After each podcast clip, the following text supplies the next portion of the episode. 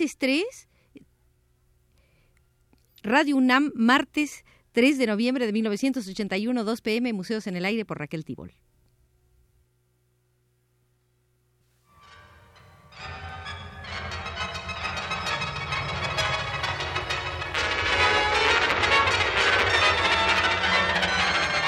Museos en el Aire.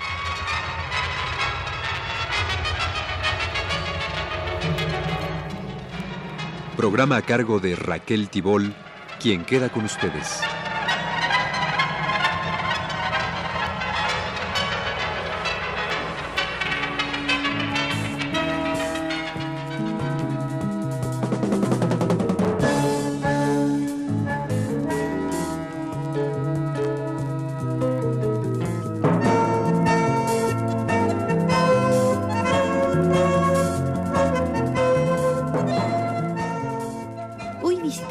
Un museo concreto, el del Palacio de Bellas Artes, para apreciar el desarrollo de las escuelas al aire libre. Haremos un paseo en varias emisiones por el surgimiento, desarrollo y extinción de esas escuelas. La primera escuela al aire libre surge en 1913 como resultado de una huelga de estudiantes universitarios. Siete años después, siendo José Vasconcelos rector de la Universidad Nacional, las escuelas al aire libre vuelven a aparecer y habrán de proliferar como una salida lateral para poner la cultura artística en su etapa educativa al alcance de sectores populares. El ocaso de las escuelas al aire libre habrá de coincidir con el despegue del país hacia su desarrollo industrial. Aún antes de la Revolución de 1910, agrupamientos como la Sociedad de Conferencias de 1907 y el Ateneo de la Juventud surgido en 1909, ligados a través de sus miembros a las aulas universitarias y a las asociaciones científicas, se pronunciaban por un adelanto de las ideas, cuyo proceso de renovación se había detenido en muchos campos durante el porfiriato. Fue idea de ateneístas fundar en 1912 la Universidad Popular, a la que deberían acudir los obreros en busca de educación superior. Fue su primer rector el ingeniero Alberto J. Pani y el doctor Alfonso Pruneda, su primer vicerrector y principal animador.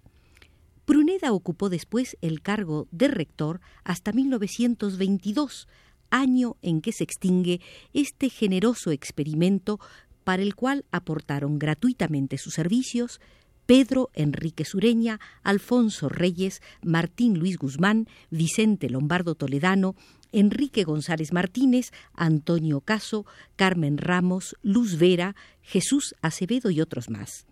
Se daban conferencias, lecturas, cursillos y conciertos en locales de sindicatos, centros de empleados o agrupaciones de trabajadores se dirigían excursiones a sitios históricos o artísticos y se organizaban actividades dedicadas a los niños. Los intelectuales aspiraban a integrarse al pueblo y actuaban en consecuencia.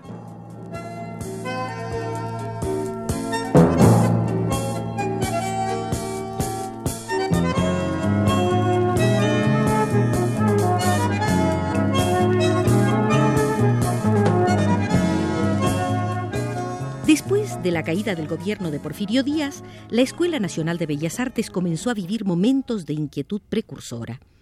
Por presión del alumnado, la rigidez escolástica que obligaba a minuciosas copias mecánicas de los modelos debería ceder su lugar a un tipo de ejercitación más espontánea que pusiera a prueba la capacidad de síntesis, el sentido selectivo y la personalidad. Las necesidades de los estudiantes, no comprendidas por los maestros, habrían de rebasar largamente el carácter de una agitación momentánea. Algo que se inició como solicitud de modificaciones parciales en los métodos de enseñanza, se convertiría en un episodio más de la revolución en el campo específico de la cultura.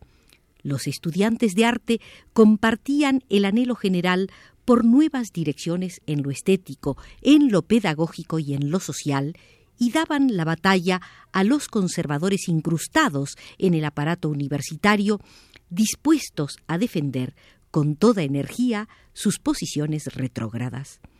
El descontento estalló a principios de 1911 en la clase de anatomía que impartía el doctor Daniel Vergara Lope. En carta dirigida el 23 de abril al director del periódico El Demócrata Mexicano, los alumnos se consideraban víctimas de los que, parapetados tras la investidura profesional, sintiéndose omnipotentes, trastornan los planes de estudio a su capricho y a continuación afirmaban.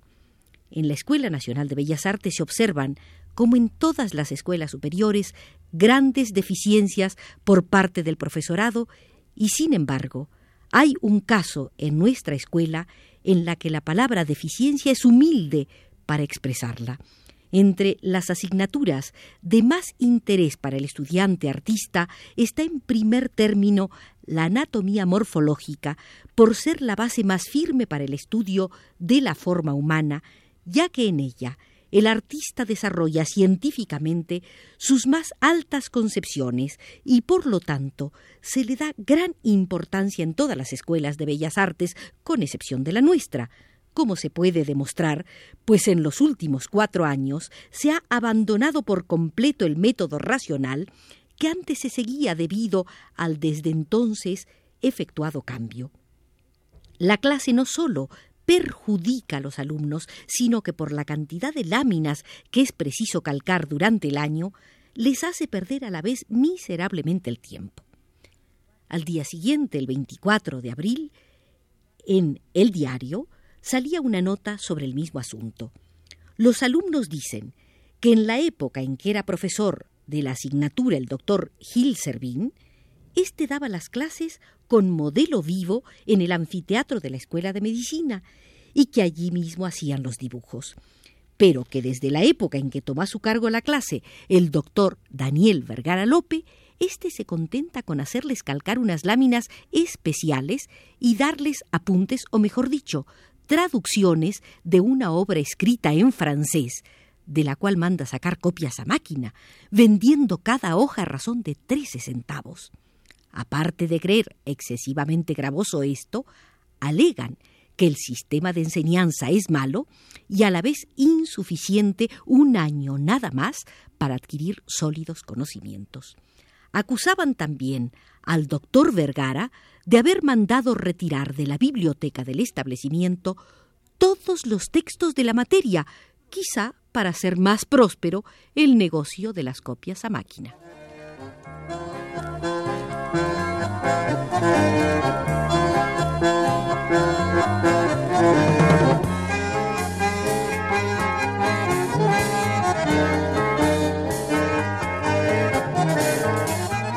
27 de abril, el director de la escuela, arquitecto Antonio Rivas Mercado, autor del Monumento a la Independencia, reunió a Vergara Lope con los alumnos. La crónica de este careo quedó en las páginas del Demócrata Mexicano.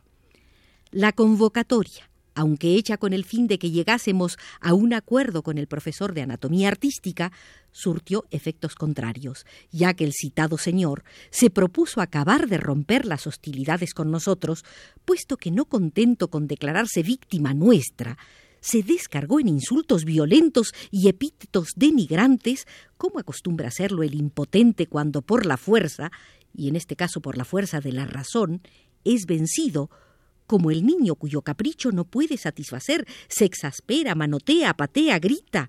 ¿Son o no son insultos torpes e incalificables las palabras escarabajos, analfabetos, perversos y muertos de hambre? y otras más en boca de un profesor que se va a defender de los cargos profundamente serenos, inmensamente justos y aplastantemente razonables? Sí que lo son. Y en nuestro cerebros juveniles, en que no caben sino la verdad, la honradez y la esperanza en el porvenir, en nuestros cerebros juveniles con los que está reñido todo lo que se llama abyección, humillación y bajeza, no pueden menos que germinar oleadas de amarga indignación.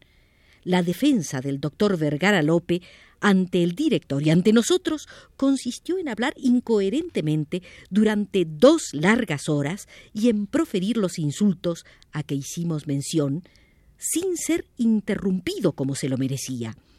Pero cuando llegó el turno de que alguien de nosotros argumentara y sostuviera de viva voz lo que la convicción nos había hecho estampar en el papel, nos fue negado el derecho de hacerlo por medio de interrupciones constantes, de manera que los que hablaron no pudieron proferir tres palabras seguidas.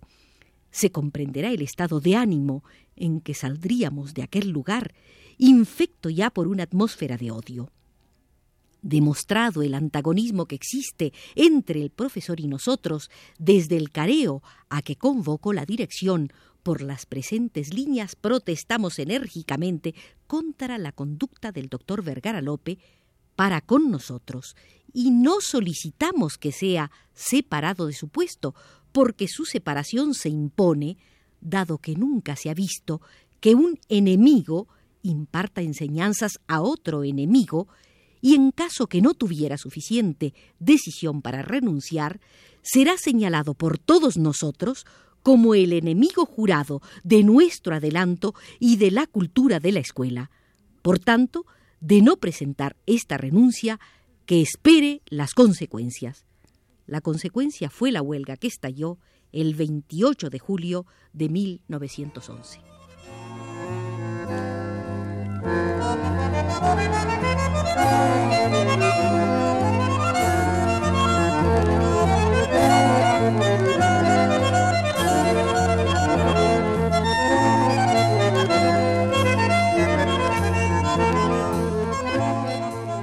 Los periódicos de la época siguieron paso a paso el desarrollo de la huelga. Para el 8 de agosto de 1911, según recorte guardado por el presidente de la Sociedad de Alumnos de Bellas Artes, José de Jesús Ibarra, el panorama era el siguiente. Los alumnos estiman que se debe de quitar al actual director no solo por ser una nulidad para el puesto que desde hace años desempeña, sino también por haber sido científico. Según las cláusulas del Convenio de Paz en Ciudad Juárez, se debía eliminar a los científicos y se extraña por qué causa no se ha quitado a dicho señor que en la época anterior fue científico por los cuatro costados y ahora un consumado antireleccionista debido a la amistad que lo une con el actual ministro de Instrucción Pública y Bellas Artes y con el señor Urquidi, actual subsecretario de Comunicaciones y Obras Públicas. Por divergencia de intereses, originados en buena parte por la diferente ascendencia social, los alumnos insistían en solicitar se constituyeran dentro de la escuela dos academias. Por un lado, la de pintura, escultura y grabado, y por la otra, la de arquitectura. Después de muchos meses de lucha, los alumnos lograron un primer triunfo. El 2 de noviembre de 1911, Alfredo Ramos Martínez protestaba ante el subsecretario de Instrucción Pública, licenciado López Portillo y Rojas, como director de la Academia Nacional de Bellas Artes. Los estudiantes, dando muestras de la importancia que otorgaban a los medios de comunicación, se presentaron a los periódicos a declarar que se habían reunido para sostener el nombramiento de Ramos Martínez. La superioridad ha procedido con estricta justicia. Estamos resueltos a dar apoyo solidario a ese nombramiento que nos parece un gran acierto y nos empeñaremos en estudiar y laborar más, si cabe, para que pronto se vean los frutos del plantel bajo su nuevo periodo de dirección. El señor Ramos Martínez reúne a su gran cultura un gran amor al arte y una buena fe acentuada. Esto es lo que se necesita para levantar el prestigio de nuestra escuela. En verdad, en vez de solucionar el conflicto, se le pusieron cataplasmas se dejó la Escuela Nacional de Bellas Artes como estaba y se creó una especie de entelequia denominada Academia Nacional de Bellas Artes que dependería directamente del gobierno de la República y gozaría de todas las prerrogativas de los establecimientos oficiales.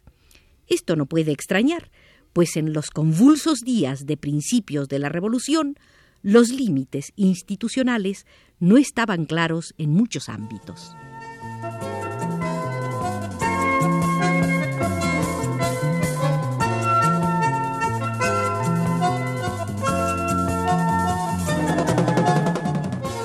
En el periódico Nueva Era del 27 de noviembre de 1911, Rafael Vera afirmaba con optimismo que Ramos Martínez desarrollará el arte mexicano que palpita latente en lo más íntimo de nuestra alma, apartándonos de la rutina y el amaneramiento de los malos maestros que nulifican la originalidad y el talento del alumno con sus absurdas inclinaciones a tal o cual escuela, pues muchos hay que se inspiran en las láminas de periódicos alemanes, ingleses, españoles, etc., y nunca producen una obra nacional que les dé nombre y que los distinga de los demás.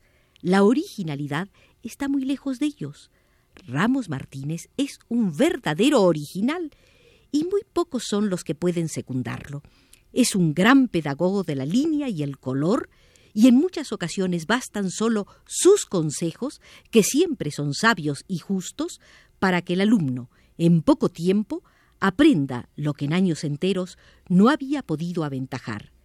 Tengo la convicción de que en el ánimo de todos mis apreciables compañeros, lo mismo que en el mío, palpitan encendidos el regocijo y la esperanza, y orgullosos debemos estar de tener un verdadero director que nos sabrá dirigir como se dirigió él mismo para llegar a ser hombres, artistas, maestros y patriotas.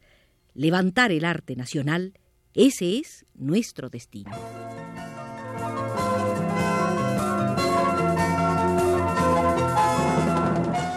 Estimados amigos, en el Palacio de Bellas Artes hemos visitado la exposición de las escuelas al aire libre en su primera etapa en el arranque el próximo martes volveremos para seguir desarrollando el tema de las escuelas al aire libre.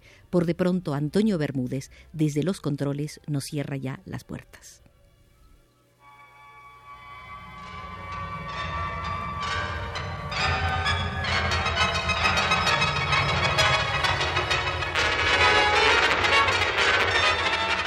Este fue Museos en el Aire.